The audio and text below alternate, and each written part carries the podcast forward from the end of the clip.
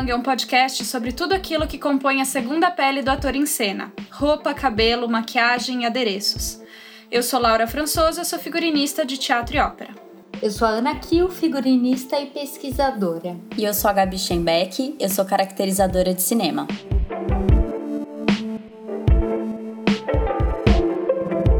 E hoje a gente tem uma convidada que é a Alice Alves, que é figurinista de cinema, audiovisual. Daqui a pouco ela vai se apresentar. É, mas ela fez muita coisa, assim, coisa pra caramba, a gente vai perceber durante a conversa. E ela dá um curso há oito anos, Alice? Oito anos. Oito anos lá em São Paulo, num espaço cultural. E então ela forma muita gente também como assistente para trabalhadoras e trabalhadores do audiovisual. Alice, estamos muito felizes de te receber aqui. Obrigada, gente. Primeiro eu quero agradecer o convite. Eu queria muito estar nesse podcast, viu? Já vou falando que é verdade esse bilhete aqui. Eu queria muito estar com vocês porque eu levanto muito essa bandeira da representatividade. Então, queria agradecer o convite e queria agradecer vocês também por fazerem esse podcast. Ele é muito importante para o nosso meio. Ele está divulgando muitos assuntos interessantíssimos. Eu escuto todos e é um prazer estar tá aqui. Ai, a gente fica derretida de ouvir isso, assim. A gente fica muito, muito feliz mesmo, não só, né, de ter esse reconhecimento, mas de ter alguém como você aqui com a gente. É, assim, de arrepiar. Eu realmente tô arrepiada, assim, mesmo. Bom, é, é, sobre a minha carreira, faz tempo que eu tô nessa vida, hein, gente? Faz um. Desde o tempo do filme sem ser digital, da película, né? Eu peguei película, então. Eu fiz dois filmes antes de eu entrar em figurino. Eu trabalhei com é, assistente de um chefe de cozinha, o Edgar Nascimento, num filme chamado Desmundo, que é um filme lindo, brasileiro, quem puder assista, porque vale a pena. Você entende o, o, o, a merda que a gente tá passando agora, se você ver aquele filme. Até hoje. e daí eu fui picada pelo bichinho, né, do, do cinema e fui fazer com ele Deus é Brasileiro. Eu vi que eu gostava mesmo e tinha o time, porque a gente precisa do timing, sabe? De ter o timing do cinema, que é correria e tudo mais. Que legal. E eu tinha esse timing, eu vi isso e. Só que eu não queria fazer alimentação, gente. Até hoje eu não sei fritar um ovo direito, sabe? Tô brincando. Na pandemia eu dei uma boa melhorada na cozinha, mas eu, eu queria é, fazer outra coisa dentro do cinema. Eu fiquei muito amiga da Carla Monteiro, minha amiga até hoje, que é uma figurinista lá do Rio. E ela falou: Alice, se você for pro Rio, eu tento um estágio para você. Bom, eu voltei, desfiz minha casa daqui, fui pro Rio. Tô contando assim bem resumidamente, gente, porque nisso aí teve muitos percalços, né? E eu cheguei num domingo no Rio, na terça, Carla, vamos conhecer a Marília Carneiro, que estava fazendo o figurino do clone na época. E no dia seguinte eu já comecei a estagiar no clone, no figurino. Uau! Ai, que legal. Então, para mim, isso. E desde então eu sempre trabalhei com figurino, aí nunca mais eu saí do figurino. E já são 18 anos, né? Desde do, do clone até hoje, são 18 anos trabalhando com figurino. Não, e que novela para começar, né? É uma Foi. das mais icônicas, icônicas num nível internacional absurdo. Foi. Eu. Nossa, eu tava num sonho lá, sabia? Apesar de trabalhar bastante, para mim era assim, era surreal, de verdade. Você tá numa novela com, a, com aquele. Tava estourando, né? O clone estourou, então. E trabalhar com a Marília também, porque, né, um ícone, enfim, foi muito especial. O clone foi muito especial mesmo. E aí, depois do clone, eu já saí fui fazer cinema, um filme chamado Redentor, com Marcelo Pis, que é também um figurinista incrível, que eu adoro. é, de muito bom gosto. Depois eu fui trabalhar com a Bia Salgado, sempre como estagiária. Então eu fiz estágio, né, em novela, em cinema, depois a gente foi fazer comercial, um pouco de teatro, enfim, fazer um pouco de cada coisa. E eu acho essa vivência, essa experiência muito boa. Eu gosto muito assim do da carreira que eu fiz mesmo. Eu acho que, claro, não é sempre que dá para você escolher, gente. Os boletos chegam uhum. e você tem que, né? É você pega o que tá aí para poder pagar boleto e tal. Mas eu, eu gosto, sim, do que eu fiz. Eu acho que foi legal, sabe? Ter feito bastante estágio, depois ter sido assistente durante um bom tempo. Aí a hora que você fala, poxa, eu faço de um tudo. Coloca qualquer coisa na minha mão de figurino, eu faço. Você resolve. A hora que você fala isso, a hora que você sente essa essa essa maturidade, né, essa experiência, daí você, eu acho que dá para você ir tentar assinar um figurino. Alice, e lá no clone, você ficou mais perto assim de alguma área específica ou de algum núcleo específico, né? Porque novela tem muitos núcleos. E aí, aonde que você ficou mais pertinho ali? O que que você trabalhou mais em cima? Olha, eu ficava muito com a primeira assistente da Marília, a Rô Gonçalves, que hoje é figurinista lá na Globo, né?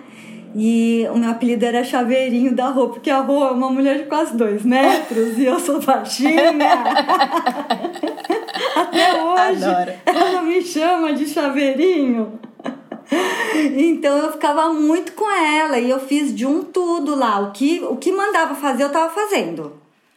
Vai comprar não sei o que? Vou. Vamos fazer essas peças aqui. Tem uma peça, inclusive, que a Jade dançava lá pro Said. E aí a gente fez tudo na mão, gente. A mão ficou toda arrebentada, sabe? Então, é, eu fiz, fui aprendendo. E aí tem uma história legal para contar aqui. O que, que eu vi nessa época? Nessa época eu vi que não, eu não ia ter uma faculdade de figurino para fazer tão cedo no Brasil. Eu tive essa noção, assim. Então eu pegava meus caderninhos, eu tenho até hoje, não todos, mas é um, um caderninho desses neon, assim, que eu gosto de trabalhar, e ia anotando tudo que eu aprendia. Hoje eu aprendi isso, hoje eu aprendi aquilo. Depois eu fui compilando isso, e nos tempos entre filmagens que eu tinha, porque quem trabalha com filmagem tem que saber, né, gente? A gente não tem filmagem o tempo inteiro. Você não sai um trabalho engata no outro. Né? Você sempre tem um, uns tempos entre filmagens, né? Com sorte, sim, né? Que o bom é esse tempinho para você é. respirar, se recompor. É. é. E aí eu, eu comecei a escrever o meu pegar os cadernos e comecei a escrever para montar um curso mesmo. Eu já tinha essa vontade de montar um curso, porque eu falo que eu tenho dois chifres, assim, dois galos, na verdade, crônicos, de tanto bater a cabeça, errar, voltar. Não, não é assim, peraí, deixa eu tentar desse. E eu fui criando metodologias, que é o que eu ensino no curso hoje. E que legal, né? Porque tem mesmo esse essa lacuna, assim. Eu sinto isso na make também. Eu também tenho muita vontade de ensinar justamente por causa disso. Você descobre muita coisa ali no dia a dia. E é isso aí que você falou, o caderninho. A gente adora um caderninho aqui. Adoro. É, e é bem. Tem, como que é aquela frase? O homem é o único animal que tropeça duas vezes na mesma pedra, né? E ter caderninho, e ter memória, e fazer curso tem a ver com isso. Com assim, não, peraí, isso aqui pode ser diferente, mas eu aprendi um negócio parecido, né? É, eu, eu acho bem importante, assim, essa organização e isso que eu ensino no curso. Hoje, o que, que eu vejo? Ele está bem mais claro para mim, né? Depois de oito anos dando várias versões desse curso, é, em várias escolas, ele tá claro que é assim, gente, na para qualquer pessoa que trabalha com cinema, com teatro, a gente tem muita burocracia, né? Não é só criar, produzir, né? Não é é nota fiscal, é como que você vai levar isso para aquele lado, a roupa tá suja, tem que lavar, como que vai envelhecer, tem muitas coisas, a produção, como que você vai organizar essa produção para que depois na hora que você vai desproduzir, você não, você não sabe, você não tenha um treco, um estresse. Então, eu vi o, o seguinte, eu ensino essas, essas esse, essa parte do figurino, assim, né, de, dessas burocracias, que dá para ter metodologia, ser organizado, né, para que a gente tenha tempo para quê? Para criar, gente. A gente precisa do tempo para criar, porque a criação, ela não é assim, ó, ah, vamos fazer rápido para amanhã. Você precisa do tempo, você precisa sentar, tomar um café, ver o que está passando na rua, que também é trabalho, né? Você vê as pessoas, do jeito que elas estão vestidas, como elas se comportam. Então, o meu curso é visando isso, que você tenha o tempo para criar. Então, eu ensino ai, toda a parte, como que você decupa, tu, tudo, tintim por tintim, detalhes. Detalhes que são importantes para que você não perca tempo fazendo o mesmo serviço duas vezes. Para mim, é, é para eu ficar louca. Então, tropeçando, né? É, então, não precisa, né? não precisa. Se você tem uma organização, e eu acho que isso é muito importante na nossa área, porque a gente trabalha com muita roupa, muitas pessoas, muita coisa, né? Muitas notas fiscais.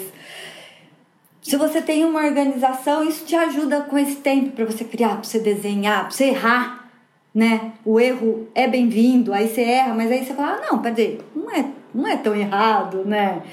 Posso ir por aqui, enfim.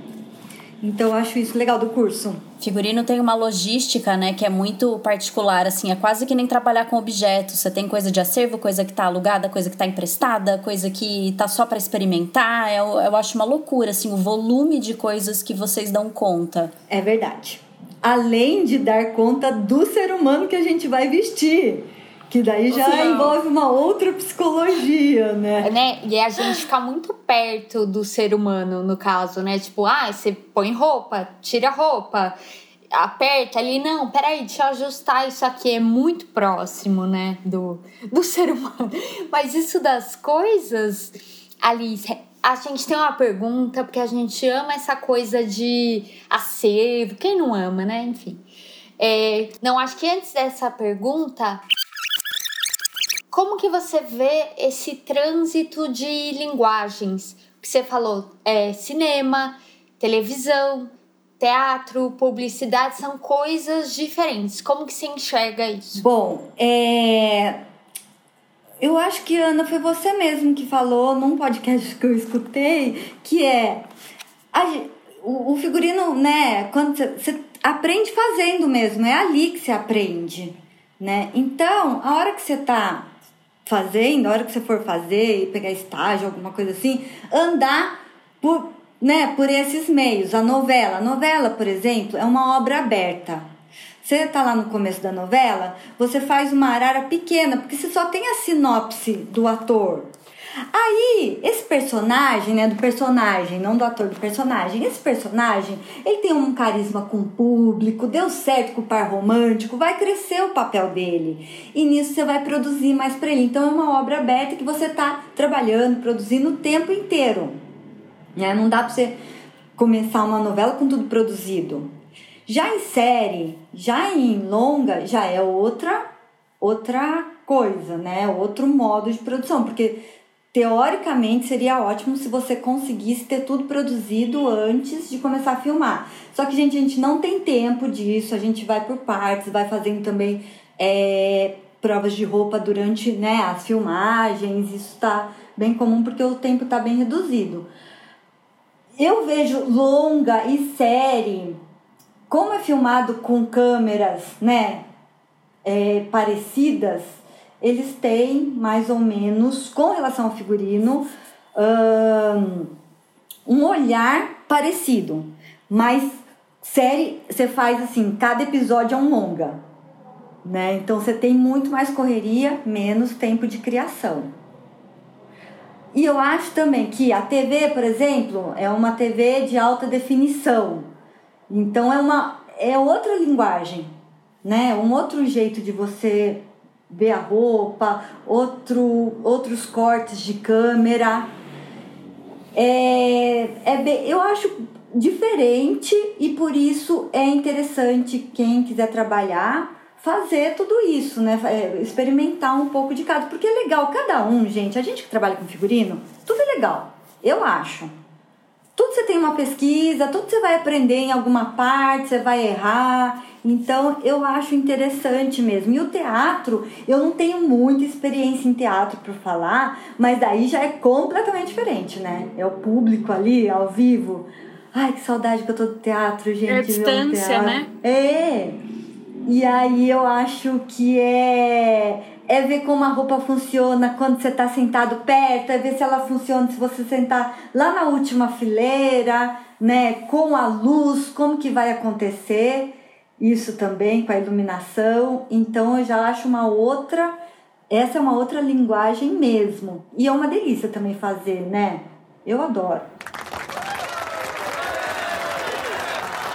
Nossa, eu sou muito suspeita. Eu falo que eu sou figurinista de teatro e ópera porque eu caí sempre para esse lado, assim, eu tive principalmente experiência nisso. E é isso, é uma lógica muito específica. E mesmo entre teatro e ópera também tem diferenças.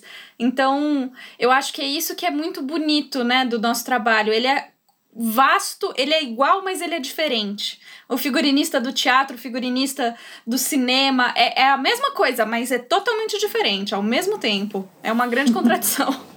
Mesmo quando a Laura fala e a gente é de áreas mais irmãs, né, mais próximas, e mesmo assim quando a Laura fala de ópera, eu penso, gente, é completamente diferente desse outro, né, dentro do teatro tem 500 mil contextos de teatro. Então, a gente tem um contexto em comum quando ela fala, ah, tá, é esse aí, que é o de Barão Geral.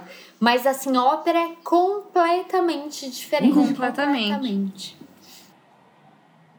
E sabe que uma vez eu fui fazer, eu tava fazendo uma série de época, e aí eu fui tentar produzir lá no Teatro hum. Municipal, né? No fim, não, eles não liberaram nada, só perdeu tempo, enfim, não deu pra liberar. Mas eu vi as peças e eu via que elas não iam ser críveis na TV. Tem uhum. isso, é. Sabe? Da linguagem. Não é. Mas daria para usar chapéu, sapato, é, enfim, outras coisas, umas é, peças de homem, mas de mulher, assim, não não ia ser crível no que eu tava contando. Não é. Não, porque é isso. É tudo muito mais exagerado mesmo, né? Tudo muito mais intenso, porque tem essa questão da distância mesmo. E, e, bem ou mal, quando você tá no teatro, você já pressupõe que você se desligou da realidade, né? Já é o pacto da burla que você faz com o público. Então ele não tá ali para ver a roupa comum né, a roupa do nosso dia a dia, que é o que convence a gente quando a gente às vezes está vendo um cinema ou, ou uma série de TV. Então, realmente é bizarramente diferente, assim. Eu lembro em Turandot, por exemplo, que eu fiz assistência para Sofia de Núnzio, que tinha um figurino de um personagem que era um mandarino, assim, que eram que tinha umas bandeiras nas costas e tal. E a gente, nossa, como que a gente vai resolver? Porque é um figurino complexo, que teria que ser todo bordado, a gente não tem tempo, não tem verba. Falei, quer saber? Vem cá. Peguei uma foto, escaneei de um livro de, de coisas do é, da Ópera de Pequim. E aí eu fui remontando a roupa dentro do, da modelagem que já tinha sido pilotada e fui montando no Photoshop a partir oh. desse scan. E aí a gente fez uma impressão disso. Então, assim, você olha de perto, o negócio é bizarro, mas funciona de longe. De perto é triste, dá vontade de chorar, mas de longe funciona. No palco, o palco é, é a frase do Namatami: o palco perdoa. Mas eu acho que isso levanta uma, uma pauta aí, que é assim, da onde vêm as coisas. Eu lembro que no seu curso, Alice, você falou assim, ah, muita coisa a gente compra. Eu fiquei assim, ah, como assim eles compram novo, né? Enfim, e então né, isso, você fala que foi lá no municipal, então que vem, assim, da onde vem? Acervo, compra, brechó? É uma catança geral, né?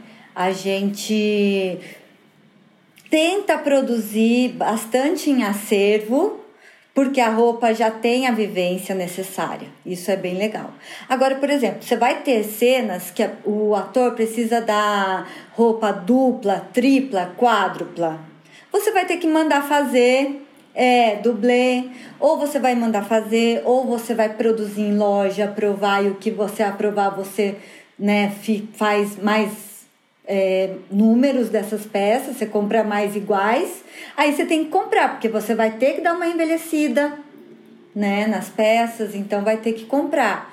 E aí tem também de fazer, porque é legal você ter peças autorais, né? Que não tá em loja, que você não produziu. Isso é mais gostoso de você pensar uma peça, nem que seja, sei lá, uma camiseta e pôr algum detalhe nessa camiseta que seja autoral que seja seu. Isso é uma delícia de fazer. Eu gosto particularmente de, de mandar fazer, porque fica melhor vestido, né, gente? Quando você faz prova de roupa, ah. dá mais trabalho. Mas. Eu sempre fica... tento convencer as pessoas. Vamos mandar fazer tudo, não é? Nem sempre tem tempo. Mas tudo vai depender do orçamento, né, gente? Trabalhamos com orçamentos, então o orçamento vai, vai orçamento, dar uma direcionada. Prazo. Exato se tem tempo fazer. Eu, eu ia perguntar também mais um pouco um pouco dessa logística, assim, porque a gente também, entre os nossos ouvintes, tem pessoas que não são do nosso meio, que não são figurinistas. Então, é, se você pudesse explicar um pouco pra gente como é que é essa lógica da gravação, né? Porque quando vocês estão gravando um filme ou uma série, vocês não gravam na ordem, na sequência que a gente vê as cenas na nossa TV certo? Vocês gravam na, na, numa ordem que é a mais lógica para produção, é isso? Por isso que vocês têm que ter várias cópias? Como é que é um pouco é, isso? várias gente, réplicas, né? Quando vai filmar, a gente vai por locação. Então, numa locação, tem todas as roupas. Então, né, você começa com uma... Tudo que for filmar lá, a gente tem todas as roupas dessa cena e vai trocando a cada cena, enfim. Daí depende do plano de filmagem, né? Não é linear mesmo. Difícil linear, filmar cena 1, 2, 3, enfim. É tudo filmado por locação. Qual que era a outra pergunta, Laura? Peraí, era isso que, tinha, que era para explicar? Essa lógica, e aí como é que vocês se organizam para fazer essas réplicas das roupas? É, o, que pensamento que você tem que ter a partir desse plano de filmagem né? Qual que é o pensamento que o figurinista tem que ter, o planejamento que ele tem que ter para ter todas essas réplicas, em, qual que é o estudo que o figurinista tem que fazer? Bom, a gente vai muito pelo plano de filmagem. Então, por exemplo, eu quero, dependendo do tempo que eu tenho de pré, eu quero a primeira e a segunda semana pronta. Então, eu vou provar primeiro as pessoas que estão, né, os atores, os personagens dessa primeira e segunda semana eu vou organizar a roupa deles. Se tem uma prova mais difícil que eu vou precisar de mais tempo de preparo dessa roupa, ela vem também para essa para esse para essa pré, né, que a gente faz. E aí, ah, se eu tenho um personagem que vai ser lá no final só, eu vou ver, né, de produzir durante o tempo que eu tô filmando para fazer uma prova durante as filmagens que ele vai filmar lá no final. Entendi. Então é uma essa é uma logística reversa, né, que você vai fazendo, vai vendo conforme essa, esse calendário. Exatamente. E tudo vai depender do plano de filmagem, é, do, do, do, roteiro, enfim. Gente, é uma grande logística, né? Eu, eu não sei como que dá certo. No fim, dá certo. Mas olha quanta gente, olha quanta gente trabalhando junto.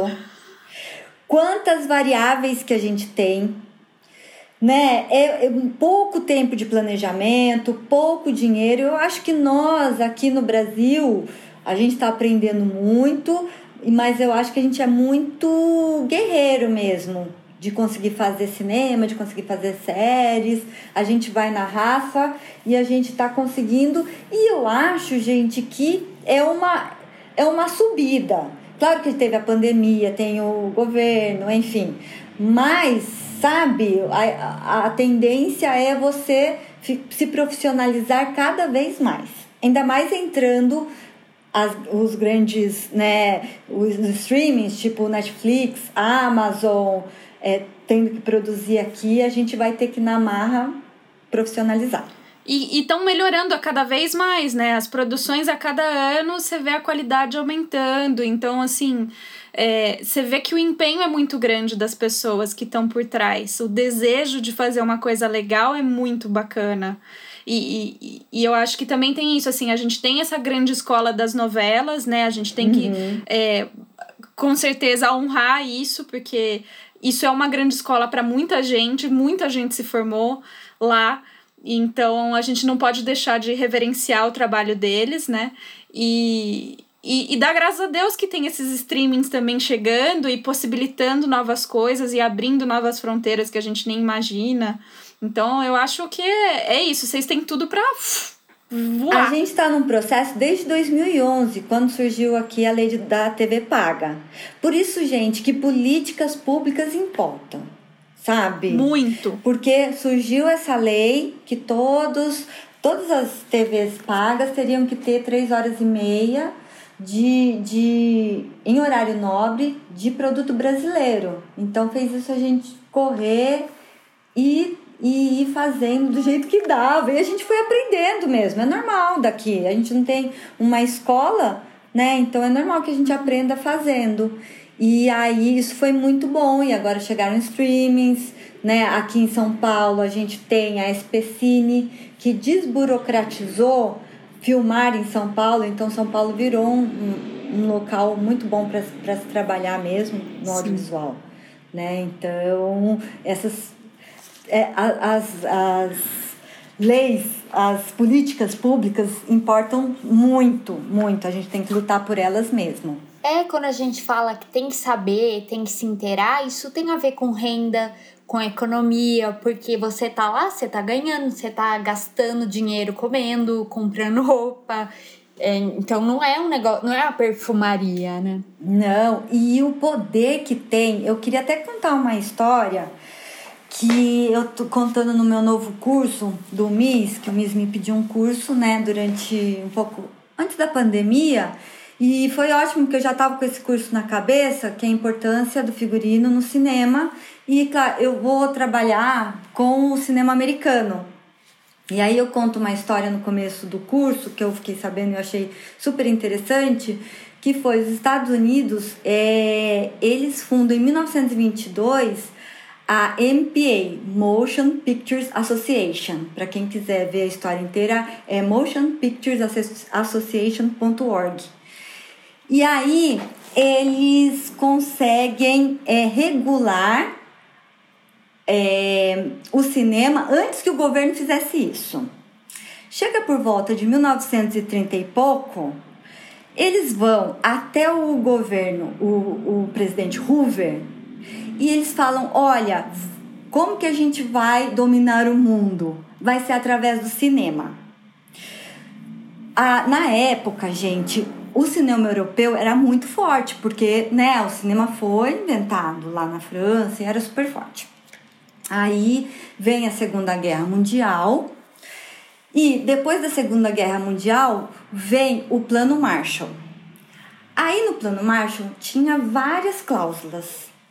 Uma delas era que simplesmente não teria mais uma soberania do cinema europeu e sim do cinema americano na Europa. Ah, gênios do mal! Eles têm é, escritório na Casa Branca. Eles tiveram escritório até o governo Clinton, pra vocês terem uma tipo noção do poder dessa política. Aí você, aí você vê, né? Gente, olha a importância disso, porque assim, hambúrguer é o melhor? Não. Rock é o melhor? né? Então foi, de, foi, foi realmente um, uma maneira de você uma maneira de, de conquistar o mundo, né? American Way of Life. Foi através do cinema. É um soft power muito, muito que funciona muito assim quando a gente dá aula de história da moda, você vai colocar imagens é tudo do cinema americano, assim. Então você acha que o mundo se vestiu daquela maneira, né? É. Você sabe que você falou do soft power, Ana, e a história da Alice também me lembrou uma história que a Flávia Furtado sempre conta. A Flávia é a diretora do Festival de Ópera de Manaus, que eu trabalho todos os anos. E ela conta que ela estudou piano na Bélgica. E ela conheceu uma família de lá e ficou muito amiga dessa família e o, o pai da família era um grande empresário. E aí ele levava os, os homens de negócio pra ópera, para assistir ópera com ele e tal, não sei o que, não sei o que. E aí ela descobriu, conversando com ele, como na Europa a ópera é uma forma de soft power muito importante para eles e que inclusive tem, eu não sei se é a Volkswagen, quando eles estão fazendo os estudos para ver onde eles vão instalar uma fábrica nova, por exemplo, eles procuram a quantos quilômetros de distância tem uma orquestra. Uau! Porque se tem uma orquestra, significa que tem um IDH de um certo nível, significa ah. que a população tem acesso, que a população tem um tanto X de estudo. Então, assim, é, as pessoas precisam entender que Arte é economia, arte é poder, arte é tudo isso. Exato. O Brasil, que tem todos os problemas do que tem, o PIB brasileiro, 2% é arte. É nosso. É muito legal saber isso, né? É Conhecimento é muito... é poder, gente. Conhecimento é poder. E tirar também é. E tirar é. o poder, né? É. E tirar o conhecimento e tirar a arte também é. Mas deveriam eu, né, ser mais inteligentes e apostar nas nossas histórias para o mundo inteiro, vender mais coisas brasileiras, né? Como fez os Estados Unidos, gente. Olha o poder que é. Vocês sabiam que a peça de cinema com o leilão mais caro da história geral foi o vestido branco da Marilyn Monroe? Que Uau. ela usou no, naquele filme que eu não gosto do nome em português, o nome em português é O Pecado Mora ao Lado. Não tem nada a ver com filme, já culpando a mulher, veja bem. O nome do filme é The Seven, é Seven Year Itch, que é a coceira dos sete anos, né? Que o cara que tem a coceira, que tá casado, que teve a coceira, aí já vem pro Brasil, já culpa a mulher, veja bem. Então, nesse filme, ela usou esse vestido e ele foi leiloado por 4,6 milhões de dólares. Foi a peça mais cara leiloada na história do cinema. Não foi um objeto, é não foi um carro. Exatamente. Veja bem. E eu gosto, é. eu conto essa história também no, no meu curso e eu falo uma coisa que o Travia, que era o figurinista que a vestia, falava mesmo, né, na mesmo sendo o filme de uma dona de casa dos anos 50, eles colocavam sempre um toque de glamour. Porque quem é ao cinema, a gente não quer ficar vendo a dona de casa real oficial, elas querem o glamour. Outra pessoa que fazia isso, Edith Head, eu, eu chamo já de Edith Head, tá bom? Porque falar o nome dela em inglês não é mais difícil. E ela, num filme que é maravilhoso, que é Golpe de Mestre, The Sting, com dois gatos, né? Robert Redford e o, o Paul Newman, ela, que ela ganhou o último Oscar da carreira dela, o oitavo, inclusive, ela falava, o que, que eu fazia? Eu pegava e via também o que, que era da época dos anos 30 só que eu sempre dava um ponto a mais. Eu colocava um detalhe a mais na roupa. Eles não eram parecidos com os homens comuns.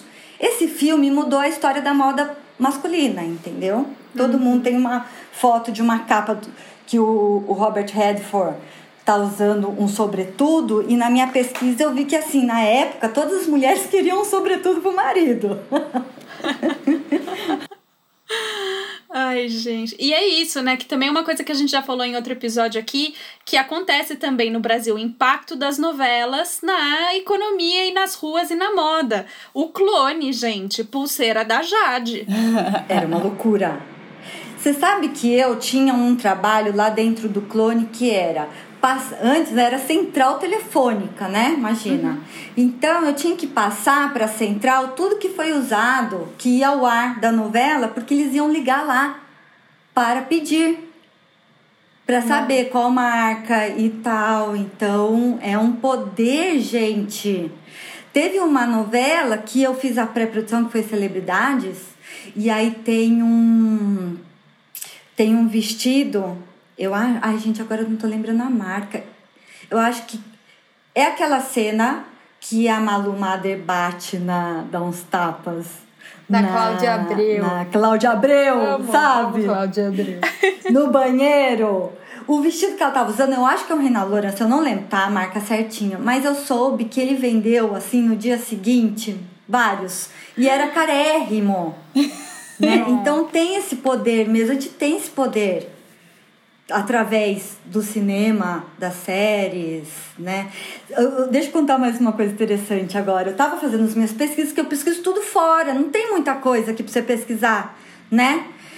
De história, do jornalismo, de cinema, enfim, contando história. Aí, nisso, a minha pesquisa vai, vai para lá, não sei o que lá, eu ia falar da Patricia Field. E aí cai aonde? Emily in Paris. Aí olha que interessante, gente. Veio a pandemia, a gente ficou aqui pensando moda, moda, ai, não posso usar essa roupa, todo mundo, ai, será a moda, todo mundo, assim. E o povo da moda super preocupado também com qual seria o futuro da moda diante da pandemia. Gente, o povo deve estar tá amando a Patrícia Field, porque assim, o que eu vi foi o seguinte: a moda, a, a surgiu a, a série, tudo que foi usado pela Emily esgotou. Esgotou. Tinha a marca falando, a gente vai refazer, não tem mais em estoque. A galera pirou, e porque é tudo caro. Não era nada barato. Então, olha o poder. A galera esqueceu pandemia. Que moda, que nada. Eu quero essa peça. E eu quero agora. pra ficar no meu sofá.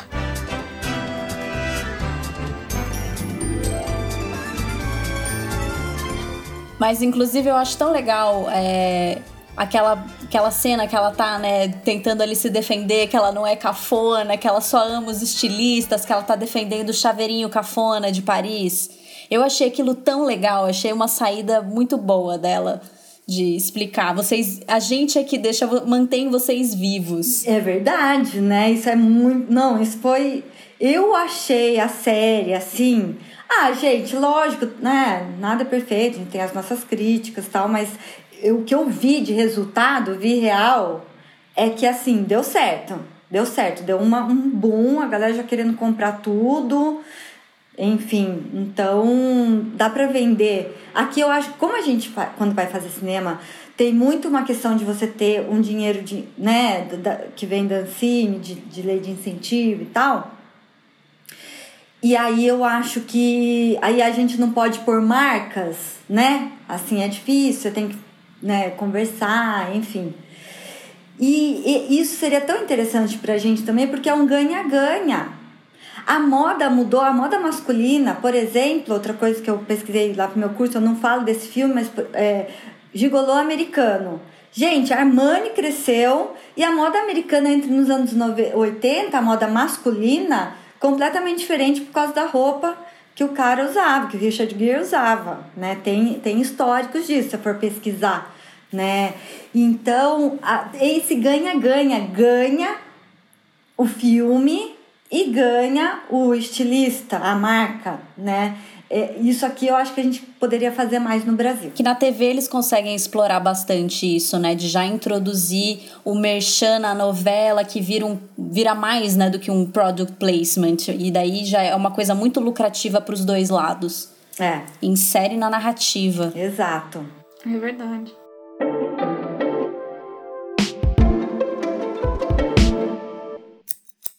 Aí eu acho que a gente podia passar por uma pergunta que é mais do dia a dia, né? Que é falar um pouco de equipe, assistente, costureira, camareira. Como é que é a relação da equipe de figurino e do elenco, da equipe de figurino com a caracterização? Se você puder contar um pouco em linhas gerais como é que isso é estruturado para você, pelo menos, ou as experiências que você teve. Gente, quando o ator tá lá com a gente, é o como fala Anne Roth, que é uma figurinista incrível, enfim. Procurem. Hair e, e por aí vai. E, e ela, ela, ela deu um depoimento que eu achei muito interessante e é isso. Ela conseguiu resumir que assim, é uma é a vulnerabilidade. Ele tá ali né, vulnerável, construindo o personagem dele junto com o figurino. Essa relação com o ator, para falar primeiro da relação com o ator, é muito importante e ela é muito gostosa, né? Na maior parte das vezes, de você fazer essa construção junto de figurino. Porque assim, imagina a figurinista, né? A figurinista e os assistentes também. A gente tem na cabeça, sei lá, vários personagens. Esse ator, ele vai ter, ele tá lá pensando no personagem dele, e essa troca é maravilhosa, né? E assim, é, com os caracterizadores, não dá para fazer um trabalho de figurino sem a caracterização, né, gente? Não dá. Outro dia eu vi um, um trabalho que eram os vestidos de 1800 com um cabelo curto. Dá uma. É tão estranho. Você fala, meu Deus. E a pessoa toda tatuada. A ideia do, desse trabalho era isso. Eu achei super legal, porque realmente essa estranheza veio. Então, quando a gente vai fazer época época mesmo, não tem um trabalho, não dá, não dá, não dá nem para pensar, né? De um trabalho separado. Então, o nosso trabalho é muito junto. E isso também é muito eu, eu acho bem gostoso quando você pega uma equipe, um trabalho que ele é redondo, assim, é porque isso aconteceu. Você trabalhou muito bem com a sua equipe. A, a equipe de figurino geralmente é a figurinista, uma assistente num roteiro pequeno, tá? A camareira ou camareiro. Temos o nosso motorista também, que é um super parceiro. E aí a gente pode contratar por fora, assim, por, não por fora, mas assim, de trabalhos é, pontuais, aderecista e envelhecista. Isso é um básico, mas aí dependendo do roteiro, você tem duas, três, quatro assistentes, dois camareiros, a envelhecista que trabalha lá com você, a costureira que também pode trabalhar lá com você. A gente contrata por semana, por mês, enfim. Vai depender muito do roteiro, né? Então a gente tem esse esse trabalho em conjunto também da equipe, sempre equipe. Cinema é equipe, você não trabalha sem a sua equipe, sem estar, tá, né, da guia dos outros departamentos, como eu falo no curso, é um, sabe, tipo correia dentada, assim que um vai encaixando no outro? É isso, cinema é uhum. é isso. E eu acho que é muito legal isso da gente perguntar como é que é no cinema, porque, por exemplo, vou falar na ópera, uhum. porque é o meu lugar de fala. que o que, que acontece? Geralmente tem um figurinista, um assistente, aí normalmente tem, pode ter de um a três modelistas. Uhum. Pode ter de uma a dez costureiras. E, por exemplo, no Festival de Ópera de Manaus, eu tenho em torno de 15 camareiras na equipe. Uau. Porque é eu tenho que vestir 80 pessoas de uma vez. Nossa. Às vezes, Turandô, Turandô que eu tava fazendo assistência, era. Eu acho que eram 150 pessoas mais ou menos. Porque eram dois coros, tinha coro infantil, tinha balé, tinha muita gente. Então, assim, você precisa de um exército. Então é, é isso, assim, a gente fala equipe, equipe é as mesmas pessoas, mas não é, de novo, né? É igual, mas não é igual. Ô Laura, mas sabe o que eu acho legal para quem tá escutando e ter a experiência de fazer, né, de andar por essas áreas? O nervoso que o ator fica antes de entrar no palco. Principalmente, se ele tem muitas trocas de roupa, o bicho tá nervoso. Aí o nosso trabalho que tá ali atrás, né? é dar esse suporte para ele. Calma, vai dar tudo certo. Não dá para você ficar nervoso também. Imagina duas pessoas nervosas, né? Então isso é muito interessante de você perceber quando você trabalha com teatro, né, ou com ópera. É que o ensaio também é da equipe de camareiras, que elas têm que ensaiar uhum. a troca. Você tem que estar tá lá e falar: olha, então nesse momento da cena, Fulano vai sair, a gente tem que estar tá com a roupa pronta desse jeito, porque a gente tem um minuto e meio para fazer essa troca. Uhum. Vamos ensaiar essa troca? Ensaia, troca, ensaia, entendeu? Para todo mundo ficar calmo. A pessoa já tá segurando ali, né, do jeito certo pro Sim, cara já entrar assim, na roupa. eu já, tive troca de roupa que a gente tinha três camareiras para trocar uma pessoa, uhum. porque tinha um minuto e meio. Uhum. Ou às vezes tem que tirar um figurino, botar uma cadeirinha de segurança, botar outro figurino por cima, se prender no cenário e vai, entendeu? Então, Nossa! É loucura. É, e por isso que é, é legal. Cada vez se aprende, né? Eu tô falando que aqui é tudo muito gostoso, muito legal e tal, mas gente, é perrengue, todo mundo já sabe, não vou ficar, não vou ficar falando de novo. Todo mundo que trabalha com isso Né? já sabe. Você vai mexer com roupa, não dá pra ficar parado, não é, sabe? Não é nada glamour, é um perrengue, mas é um perrengue gostoso. Né? Com certeza. Alice, eu já trabalhei com, com algumas figurinistas que elas sempre deixam um som longuinho no, no camarim. Maravilhoso. Porque elas são devotas de som longuinho. Porque vocês têm tanta coisinha pra arrumar. E coisinha, e coisinha. E aí, e aí se a pessoa bota um, uma calcinha fora do lugar? É, a Como é continuidade, né? A continuidade. É super importante. Gente, olha, eu sou muito devota de São Longuinho. Dá certo. Tem que dar os três pulinhos depois. Gente, é impressionante. Fé. A gente precisa de fé. Além de toda a sabedoria que uma figurinista precisa ter.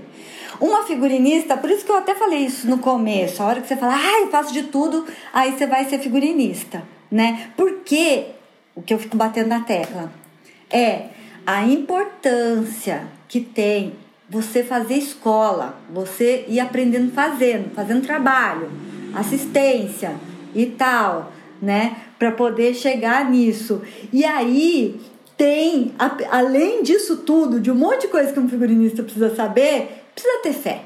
Fé em São Longuinho, fé na Nossa Senhora do Figurino, Nossa Senhora Sabe? Desatadora dos Nós. E também psicologia para lidar com os atores. Isso daí a gente precisa, né? Ah, o Enfim. CRP. Gente, imagina uma faculdade de figurino, aulas de psicologia, administração, filosofia para você conversar também, né? Como lidar Opa. com as pessoas e egos, né? Tipo, o ego do ator, do diretor, ou então o assistente de direção é o seu melhor amigo. Ai, adorei. Mas, gente, eu, sou- eu, eu quero tanto que tenha uma faculdade de figurino, sabe? Eu fico imaginando as matérias. Tem um amigo meu que fala que vai ter a FAAF, Faculdades Alice Alves de Figurino. Maravilhoso! Pois é. Porque eu fico batendo nessa tecla. Eu tenho uma provocação toda aula que eu dou, que é, gente, faculdade de, de, de design de moda, faculdade de moda, faculdade de cinema, por que, que não tem um semestrinho, por favor? Eu não tô pedindo muito, é um semestre de figurino. Tem gente que vem fazer o meu curso porque ele fala, ah, eu fazendo moda, terminei moda, eu fui fazer um TCC ligado a figurino, não tinha nada, ou eu tô fazendo um TCC ligado a figurino, não tem nada. É, porque eu acho que assim, tem muito essa lógica de que, ah, figurino tem que estar nos cursos de artes cênicas. Então, assim, eu, por exemplo, eu fiz artes plásticas, que era vizinho ali do curso de cênicas, então eu fui fazer disciplina nas cênicas. E por isso que eu caí no figurino e me encantei e fui atrás. Mas, realmente, assim, faculdade de moda, assim, figo o quê? Não, não tem, não existe. Não existe. E é um mercado inteiro e, e sabe? Nossa. Nossa, não faz o menor sentido. Você tem toda a razão. Eu quero fazer uma. Eu adoro dados. Tem, de um tempo pra cá, eu falei, gente, chega de achismo, sabe? Ah, eu acho que. Não, vamos pra dados, né? Pesquisa. Dados, dados. Então eu quero fazer uma pesquisa com os meus ex-alunos, o quanto, o quantas delas deles vieram de faculdade de moda. Sério, eu acho que vai dar uns 70% para fazer. Eu quero colocar essa pesquisa no meu mestrado. Muito bom. Sério, porque eu já tenho esse banco de dados do, de ex-alunos, né?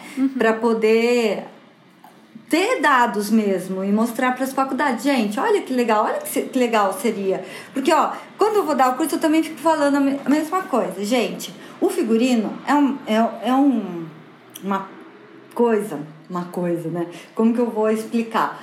É, o figurino, ele não precisa emitir som. Você vê a pessoa, você já faz uma leitura sem que ela fale nada. Se você põe num fundo branco uma pessoa com uma roupa de anos 20, um cabelo aqui, né? Um chapéu e tal, ela não precisa falar. Ela, você põe nesse fundo branco, faz, né, maquiagem, cabelo, coloca um figurino, ela sai desse fundo branco, ela pode entrar já num, num local que relembre a época dos anos 20, né? Mas assim, só de você colocar aquilo ali num fundo branco, pronto, a pessoa já, já vai começar a pensar sem nada ser falado. Então, olha a importância do figurino, olha a comunicação, né? Vamos aprender a fazer. É isso. Sim, sim. É, é, é o que a gente sempre fala aqui. Figurino é comunicação e é contar uma história. Então uhum. a pessoa nem sabe que ela já leu aquilo. Uhum. O público que está assistindo bate o olho inconscientemente e já percebe coisas sobre aquele personagem por causa do que ele tá usando de roupa ou do que ele não está usando de roupa. Exato. Se a roupa tá suja, se tá limpa, se é velha, se é nova, se tá furada, se é torta, se o que quer que seja.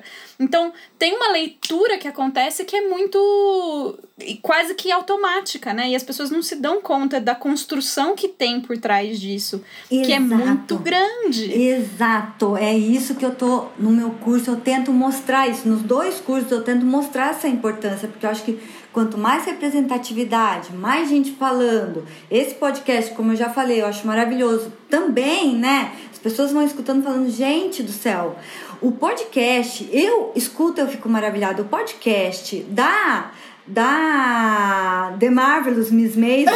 Miss Maisel. Nossa, gente, a contextualização histórica eu falei, meu Deus, ó, caneta caindo. Porque foi maravilhoso, sabe? Eu aprendi muita coisa nesse podcast, Pode. eu achei lindo.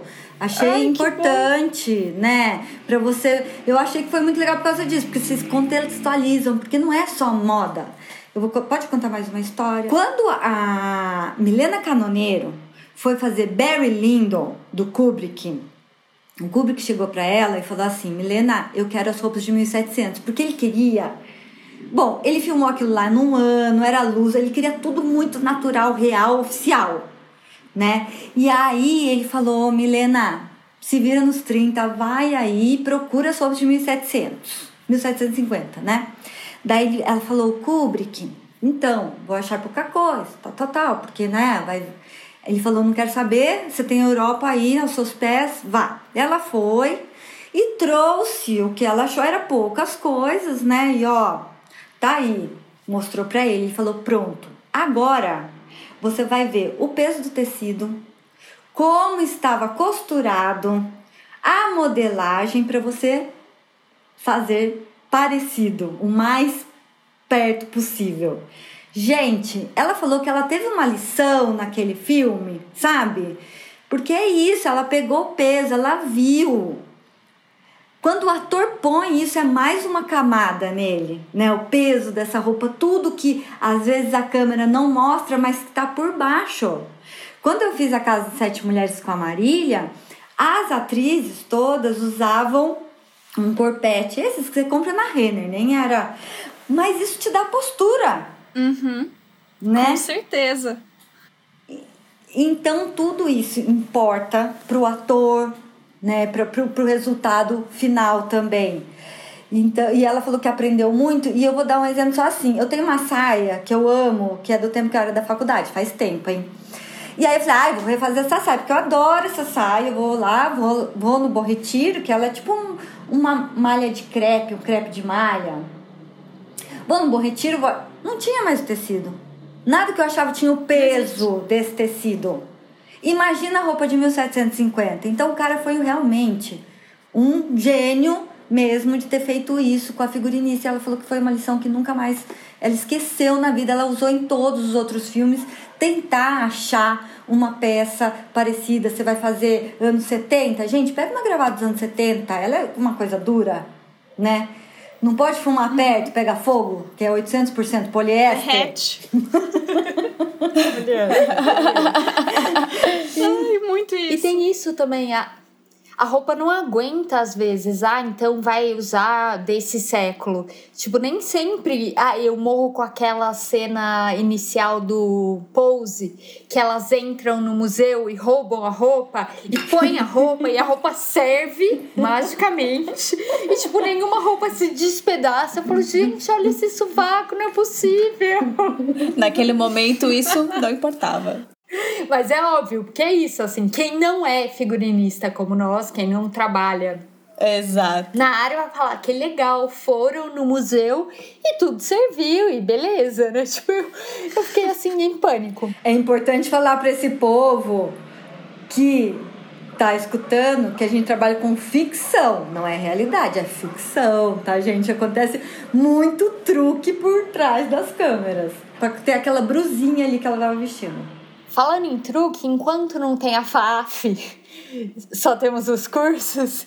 É, eu lembro quando eu vi a Alice, ela tem uma iniciativa que chama Figurino Shop, que tem coisas que assim, até existe uma gambiarra ou outra, eu brinco com as minhas alunas, que assim, ó, aula 1 um de figurino é tingir com chá ou café. E aí lá na Figurino Shop tem um produto que faz isso. Eu lembro quando eu vi, eu falei, gente, não tem que ficar gastando chá.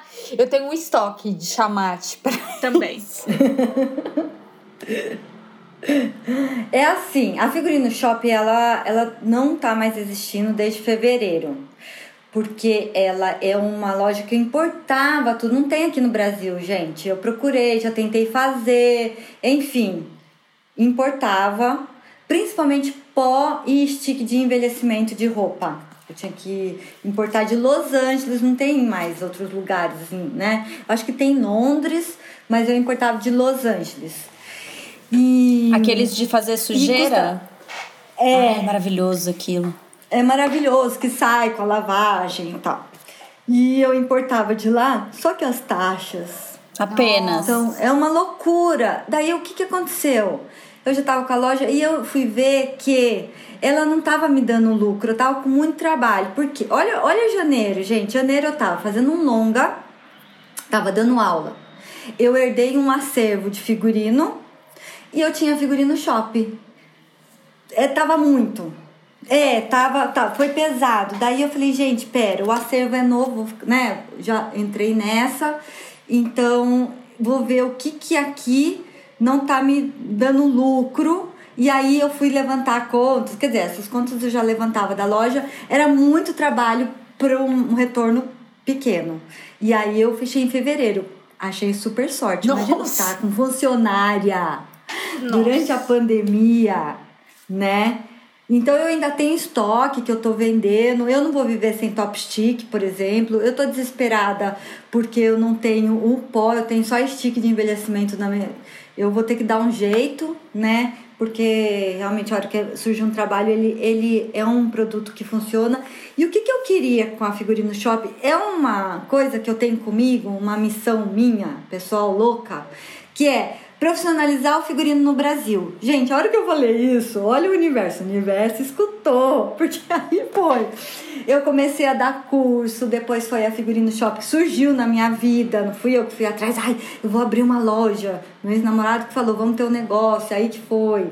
Aí eu herdei um acervo, né? Então, essas coisas foram foram surgindo na minha vida mesmo e eu tento fazer essa minha parte né, esse pouco, dando um curso, enfim. É, e fazendo meu trabalho também como figurinista. Mas ela não tem mais.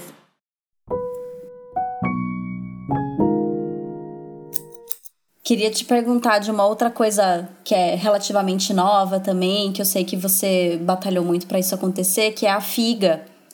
Que eu queria que você contasse o que, que é a sigla, como que funciona, enfim, eu acho muito importante para quem ainda não sabe que vocês existem que entrem e que sigam e, e entendam o que, que é? Ótima pergunta, adorei. A FIGA é a sigla de Figurinistas Associados de São Paulo. Começou do seguinte: é, poucas figurinistas, acho que quatro figurinistas de publicidade, elas se juntaram, né? Fizeram um grupo do WhatsApp por, né, tentando melhores condições de trabalho. Aí elas começaram, ah, vamos formar uma associação? Nisso entrou a Gabi, tava lá, que é minha sócia, Gabi Pinesso.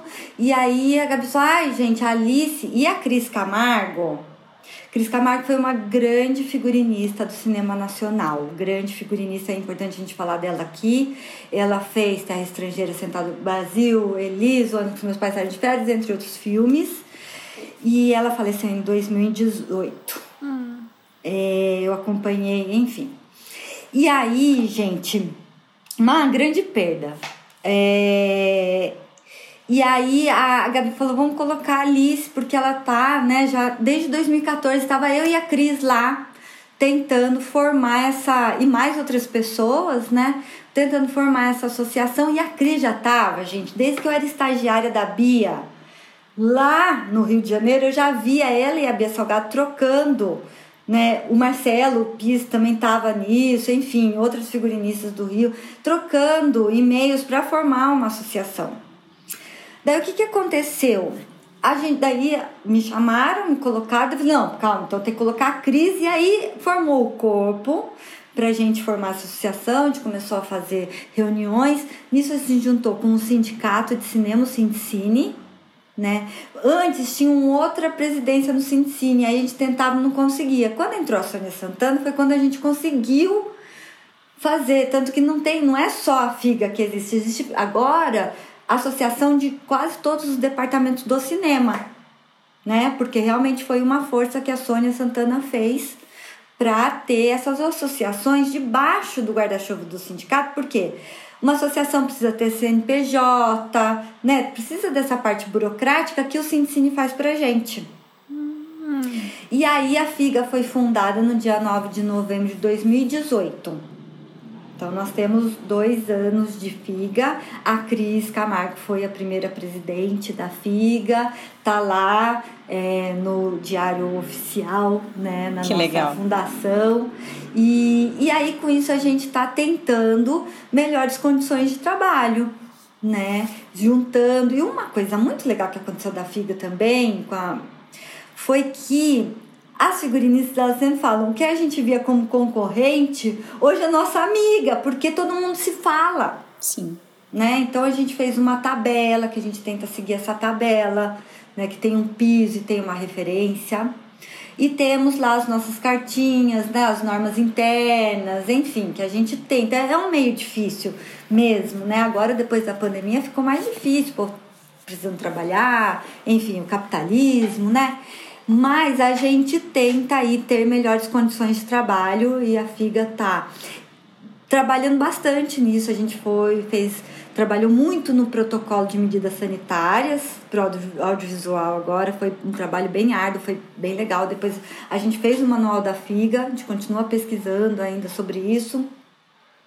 E o que uma coisa que aconteceu que foi legal também é que a gente viu, por exemplo, que Santa Catarina estava tendo, lá estava aberto, estavam todas as produções indo para lá, uhum. né? E aí a gente viu, a gente falou, ah, vamos achar umas figurinistas e vamos ver o que, que a gente pode ajudá-las. Eu já estava ajudando, né, o Rio, como eu vim, vim de lá, minha carreira começou lá, eu tenho grandes é, amigos lá, sabe? Então eu já estava, as pesquisas que eu apliquei aqui, eu apliquei também lá no grupo, né, é, para levantar dados. E aí, a FIAR já estava começando a formar, eu estava aqui o tempo inteiro ao dispor mesmo para ajudar. E a gente começou, daí a gente chamou Santa Catarina, daí veio o Sul em geral, Paraná, Rio Grande do Sul, depois veio um, Salvador, depois que mais? Gente, se eu estiver esquecendo, desculpa. Depois veio Brasília, né? Então a gente começou a fazer uma reunião, Rio, claro. Fiara é toda do essa Rio. galera. Oi? Fiara é do Rio. Fiara é do Rio. E aí a gente começou a fazer uma reunião, Minas também, com toda essa galera do figurino. Uhum. Aí, por exemplo, outro dia eu recebo um, um WhatsApp do, do, do Jussá de Minas falando, Alice, você não sabe, foi uma revolução, assim, a gente já tá ficando, fazendo algumas coisas que a gente montou um grupo de WhatsApp e a gente tá tentando aqui, né, ter condições melhores de trabalho, conversar com todo mundo e tal. Isso foi muito legal, gente, né? Só de, das pessoas não ficarem tanto, ai, meu concorrente, mais se unir mesmo para conseguir trabalhar melhor, isso, nossa, vale muito a pena. E eu tenho que dizer que vocês são uma grande inspiração, porque é, esse ano o povo do teatro e o povo da ópera é muito mais complicado, a gente tá uns 100 anos para trás de vocês nisso. Ah, eu choro só de pensar, assim, queria que existisse uma, uma figa do teatro e da ópera, porque é necessário, mas vamos lá, vamos construir isso aos poucos. Não, o piso e a, a tabela faz muita falta. Nossa, faz, e assim, mesmo isso que você falou de formar rede, de conhecer quem são as pessoas, sabe? Eu olho pra, pra ópera e eu falo, cadê as figurinistas mulheres na ópera? Uhum. Cadê? Tô me perguntando, não sei onde estão, tô procurando. Uau! Figurinistas mulheres da ópera, venham falar comigo. Oi, tudo bem? Mas voltando ao assunto, é, esse ano surgiu o Fórum de Fórum Brasileiro de Ópera, Dança e Música de Concerto. Surgiu agora durante a pandemia e ele, eu acho que tem uma coisa parecida disso de todas as categorias tentarem se unir e conversar e criar uma rede. Então, é, tem iniciativas de vários teatros de começar a intercambiar mais produções, que é isso. Por que, que tem 15 montagens de, de Carmen no mesmo ano, em, em 15 lugares diferentes? Não precisa, entendeu? Vamos gerenciar isso de uma forma mais inteligente. Então, assim, pelo menos tem o, o fórum, que me dá uma luz de esperança. Mas, assim, o protocolo de vocês, inclusive, eu levei pro fórum, olha. porque o fórum tava escrevendo, e aí eu falei: olha, tem esse material de referência aqui sobre figurino, o figurino tem que estar dentro do, do manual de segurança do Fórum de Ópera também sim. A gente não é invisível, porque eu acho que dentro da ópera também tem isso, né? Tudo que é técnico, então é, costura, cenografia, luz, a gente é um pouco invisibilizado às vezes. Então eu usei vocês, usei o manual de vocês para bater lá na porta e falar, ó, a gente existe, viu? A gente tem que estar tá nesse, nesse protocolo de segurança aí, olha, tem referência. Então eu queria agradecer publicamente a Figa porque é uma super inspiração. É incrível. Gente, que delícia escutar isso. É, porque o, o, o fim era isso mesmo, era ajudar todas as pessoas possíveis mesmo. Porque o figurino e a maquiagem é risco iminente. Você tá ali, ó. É muito risco que a gente corre, sabe? Então era para ajudar mesmo todo mundo a conseguir trabalhar com segurança.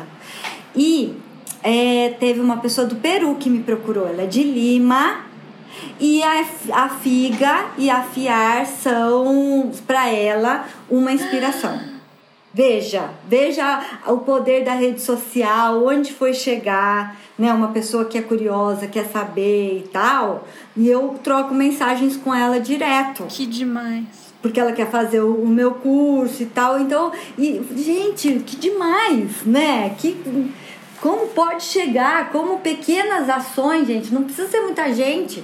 Pequenas, começa pequeno, sabe? Ai, a gente sempre pensa, né? Ai, precisa ter um monte de gente. Não é mais importante o feito do que o perfeito. Então vamos começar, vamos fazer. Uma coisa da Lema, que eu queria contar, que é muito interessante para quem está escutando, é que quando antes de, de, de, formar a figa mesmo, eu fiz uma pesquisa. Como eu falei, eu adoro uma pesquisa para saber quem é quem nessa fila do pão, né? Quantos figurinistas, é, quantos assistentes, quantos anos trabalha, quem tem DRT, quem que não tem, Ótimo. tal. E aí foi bem interessante ver essa pesquisa. Não foi todo mundo do meio que respondeu, né? Mas foi maioria aqui em São Paulo. E aí a gente viu que a gente tem muito figurinista para pouco assistente. Gente, isso a gente já sentia na pele. Quando tem uma época que tem muitas séries longas, você briga a tapa por. As figurinhas brigam a tapa, não brigam a tapa, modo de falar, mas a gente vai conversando. É, por assistente. Tem poucos bons assistentes. Então é um mercado, gente, existe mercado para isso. Né? Porque a galera faz dois, três trabalhos e já quer assinar. Existe mercado para assistente para você fazer uma carreira. Eu sempre falo em todos os cursos tem que ter time, né, gente? O que acontece muitas vezes que eu vejo que eu pego a pessoa que fez, é, fez curso comigo para trabalhar, às vezes não tem o time, não adianta, precisa desse, né? Não aguenta a porrada que é, né? Então tá, mas foi lá, teve experiência e tal. Mas é por isso que eu acho que falta tantos bons assistentes. Tem poucos, não tem tantos assim no mercado. Então fica a dica, tá? Sejam, façam carreira nisso, vale a pena. E é tão legal, gente. Eu já fiz e continuo fazendo muita assistência dentro da ópera. Eu amo fazer assistência. Amo, amo. é importante. Muito... É, e é muito legal, assim, saber que você ajudou a pessoa e que você conseguiu cobrir umas coisas que a pessoa não ia dar conta, sabe? Tem uma sensação muito mágica, né? A Gabi também já falou isso num episódio, né, Gabi? Eu sou super da bandeira de defender os assistentes, porque eu acho um tesão e a pessoa tá ali, você sabe que você é a pessoa com quem ela conta. Para mim isso é um sentimento equipe, né? É. Equipe. Equipe. Equipe, equipe. Ah, equipe é tudo.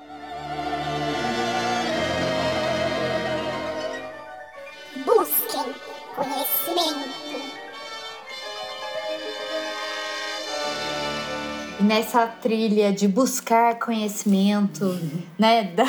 Porque assistência é buscar conhecimento também. Alice, hum. conta pra gente qual a sua indicação. Olha, eu tenho algumas indicações que eu fiz a lição de casa e eu queria falar, ah, eu quero indicar coisas legais.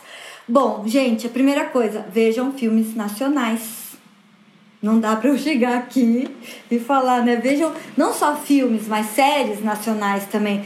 Na primeira semana, então, agora a gente não tá podendo muito ir no cinema e tal, mas isso vai passar, né, gente? Não há mal que dure para sempre. Então, é, vejam na primeira semana porque isso conta, é importante, né? Tanto nas séries quanto, quanto nos filmes. Vejam, filmes de diretoras. Eu queria até contar isso. É, eu fiz um monte de coisa na pandemia, gente. Eu trabalhei mais na pandemia do que. Tô brincando, eu sempre tô, tô, trabalhando. Mas assim, eu participo de um grupo muito legal que chama Grupo Mulheres do Brasil. Esse grupo é da Luiz Helena Trajano, do Magazine Luiza. Eu tô dentro do Comitê de Cultura. E a gente, para ajudar as pessoas, o que a gente fazia? A gente chamava diretora mulher e passava o filme dela, né? Ficava, o filme ficava online do tipo de sexta até segunda e na segunda noite a gente tinha uma conversa com essas diretoras. A gente teve cada coisa legal, a gente viu cada filme legal, gente, né? É, é, tem um que chama Quem se importa, Who Cares, que é da Mara Mourão. Esse filme, não sei se vocês viram, já viram esse filme? Não. Ah, por favor, hoje tá no YouTube. A Mara Mourão, uma diretora, depois vocês vejam todos os TEDs dela. Ela apresentou esse filme apenas, tá? Foi chamada em Oxford e em Harvard sobre esse filme. É um documentário. É maravilhoso. Assistam, é um documentário sobre empreendedorismo social. É demais. E depois a gente vê ela falando ali com a gente. E todo o dinheiro, né? Porque você pagava para ver o filme, de 15 a 120 reais. A gente ia doando pra. Aí eu do, a gente doou pro Cine, pra galera, os trabalhadores da Cinemateca e por aí vai. Então, é, foi muito legal ter feito esse trabalho durante a pandemia e por isso que eu falo, vejam filmes de diretoras, porque é outro olhar, a gente aprendeu a ver, sabe? Esse, esse cuidado que as mulheres têm é muito interessante. Então, essa dica. É, outra dica que eu ia falar aqui, que eu quero até falar um pouco sobre, vou dar depois desse curso de moda com o Bruno Almeida Maia. Não sei se vocês conhecem. Não? Não. Bruno Almeida Maia, com dois N's, o Bruno. Gente, ele, ele fez, ele fala sobre filosofia, né? Ele fez Unifesp e tal, é, mestrado, tá fazendo doutorado. E ele falou sobre o Império. Eu fiz um curso com ele sobre o Império do Efêmero. Eu entendi o livro. Do Lipovetsky. tá vendo? O ET Bilu também é tarefa de casa pra gente, pra equipe. Você tá aí ouvindo achando que é só com você, com a gente também. Né? Então, vale muito. Os cursos dele eu já fiz presencial. Eu sempre tô fazendo, porque eu acho que curso de moda ou de figurino ou de arte, gente, cada professor vai dar uma visão. Então sempre é uma coisa nova. Você pode ouvir falar sobre os mesmos, sei lá, pintores. E mas assim, é uma visão diferente, então vale a pena fazer. E o que a gente leva da nossa vida, gente, que né, pra, pra, tudo que a gente cria, a arte se inspira na arte. Marília Carneiro falou isso pra mim e, e grudou. Porque é tudo é arte, você vai se inspirando vendo o quadro, tudo. A gente precisa ter background, precisa ter bagagem, né, referência, né, vejam filmes e tal. E por último, gente, eu quero é, é, indicar um programa que chama Quem Somos Nós. Ele é da Casa do Saber, mas passa na Rádio Eldorado e tem vários. Você assiste no YouTube, você escuta no Spotify ele é quem faz as entrevistas é o Celso Loduca. Eu vi uma maravilhosa entrevista com o Juliano Cedrone, que é o roteirista da série Coisa Mais Linda. Gente, as, não, escutem, assistam, eu vi pelo YouTube, enfim. Ele fala tanta coisa importante. Ele fala das novelas, ele explica como a gente veio das novelas, qual era a narrativa das novelas. Ele fala sobre a importância de estudar, porque ele falou, ah, lá né, em Los Angeles, porque a coisa mais linda tem uma roteirista gringa, né? Ele conta toda a história. Daí ele fala: ah, lá tem faculdade. A pessoa que vai fazer roteiro saiu com um braço, ela ficou quatro anos escrevendo, ela sai com um braço. Não é um curso que você faz aqui, outro ali. São quatro anos assim, ó. Daí ele fala do processo, a importância de você saber o processo, a disciplina, assistam. Amei. É isso. Gente. Assistam muito porque vale a pena.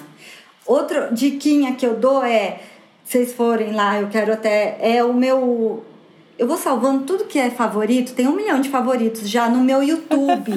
Aí tem entrevista da Anne Roth, que é uma super figurinista que vale a pena. Ela tá hoje, acho que ela tem 86 anos, ela vai pra sete de filmagem desde 5 e meia da manhã até hoje ela fez uma série que chama Mildred Pierce. Nessa série, gente, ela é assim, é a Kate Winslet, o diretor, falando a importância que é ter Anne Roth no set. Uau. É uau. Vejam. E tem outras coisas lá, tem Edith Head, tem, enfim, um monte de coisa que é Alice Alves figurinista no YouTube. E aí vocês vão lá no favoritos e tem uh, todas essas indicações. Gente, olha, tem muito pano pra manga, hein? Pra Muito! ser bem infame pra terminar esse programa. Maravilhoso. E qual que é o seu arroba do Instagram, Alice? Também acho que não sei se Eu dou falando. risada, porque é do mesmo do meu site, né? É Uhum. arroba alicialves.com.br. Aí a pessoa fala, não, não quero teu site, eu quero teu Instagram. Eu falei, pois é, o meu Instagram é arroba alicialves.com.br. Tem, tem, tem Instagram. É só para o ponto, gente. Calma. Muito bom. Alice, a gente agradece imensamente todas as histórias e dicas maravilhosas que você deu.